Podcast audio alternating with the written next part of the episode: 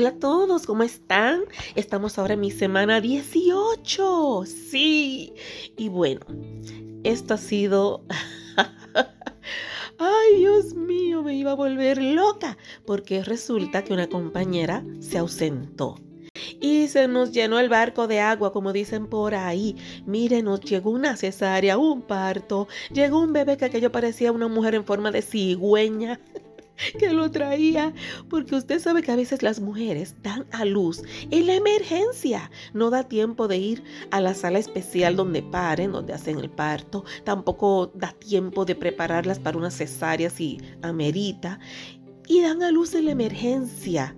Mire, y lo que hace es que una persona de allá trae el bebé todo arropadito y uno dice, pero ajá, estábamos, mira, volviéndonos locos porque yo estaba solita con el residente. Y bueno, teníamos, habíamos salido ya en ese momento de una cesárea Luego nos llamaron de urgencia para un parto que la mujer ya estaba terminando de parir, que tuvimos casi dos bebés corridos y andábamos locos con casi dos bebés a la vez, que eso hay que tener muchísimo cuidado porque usted se imagina que se mezclen esos bebés y después pase una novela basada en la historia de una familia que crió al bebé que no era suyo. No, no, no, eso imagínense. Y entonces luego llega esta tercera persona con ese bebé. Pero bueno, anyway, estábamos volviéndonos locos nosotros. Ay, señor, pero nada, se resolvió. Cuando pasa una cosa como esa, que hay tres a la vez y tú no te puedes dar el lujo de equivocarte de bebé. Tienes que saber de quién es ese, porque el brazalete tiene que tener el nombre de la madre, obviamente. Y ahí uno volviéndose loco, yo dije, bueno, aquí tuve que aprender yo que lo más importante, que lo que el doctor se hace cargo del bebé, yo ir anotando en el brazalete de quién es ese bebé y ponérselo rapidísimo en el piecito. Y bueno, ya usted sabe, ahí tuve yo que aprender nuevas técnicas de sobrevivencia. Así que uno tiene que aprender a lidiar con ese tipo de situación sin equivocarse, porque qué lindo que usted le den el bebé que no es suyo, ¿verdad? Tiene que haber una gente que no sean despistados o que estén con la mente no sé dónde. La persona tiene que tener su mente muy, muy bien puesta. Y es estresante, porque no te puedes equivocar. No te puedes dar el lujo de equivocarte. Y me encantó, me encantó la experiencia porque me pude probar a mí misma que tengo que ponerme en otro nivel de concentración, de rapidez, de sacar de la manga qué debo hacer ahora, qué es lo más importante, porque como lo hemos aprendido todo tipo, más o menos como uno dice tipo libro, que uno va como metódico, no se podía hacer metódico, porque había una prisa increíble con tres bebés a la vez que no podemos mezclar.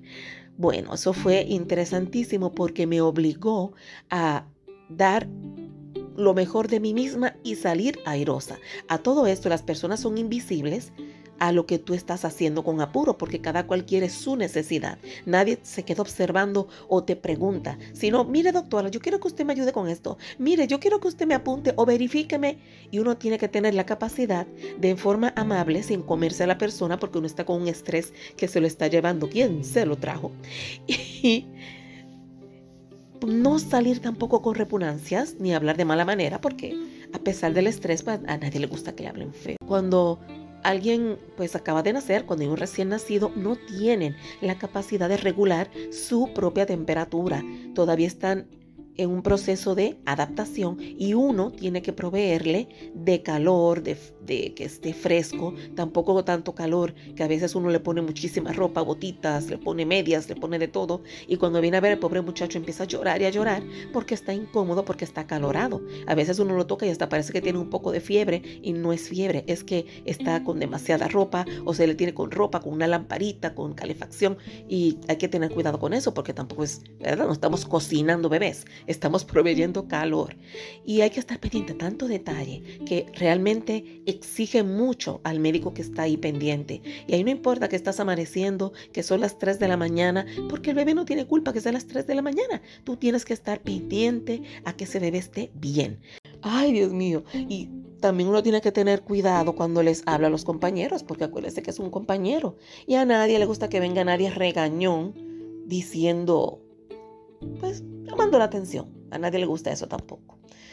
Y uno también tiene que tener cuidado porque usted no sabe cuándo le toca a uno ser el que cometió el error y a uno no le va a gustar que le hablen así. Ay, ay, ay, pero qué mucho uno tiene que aprender también sobre cómo trabajar con la psicología humana, cómo a la misma vez ser proactivo, porque la persona a veces se duerme en los laureles y si uno es demasiado amable, sigue cometiendo el error y cometiendo y pues tú arréglalo. No, así no, así no amigo, amiga.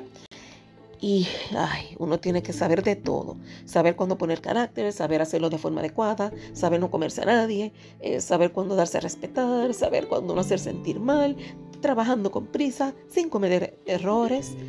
¡Wow! De verdad que es toda una enseñanza. Y pues aquí tenemos que aprender a llenar el, eh, pues todo este registro que se llama el examen neonatal al ingreso. Cuídense mucho y hasta la próxima.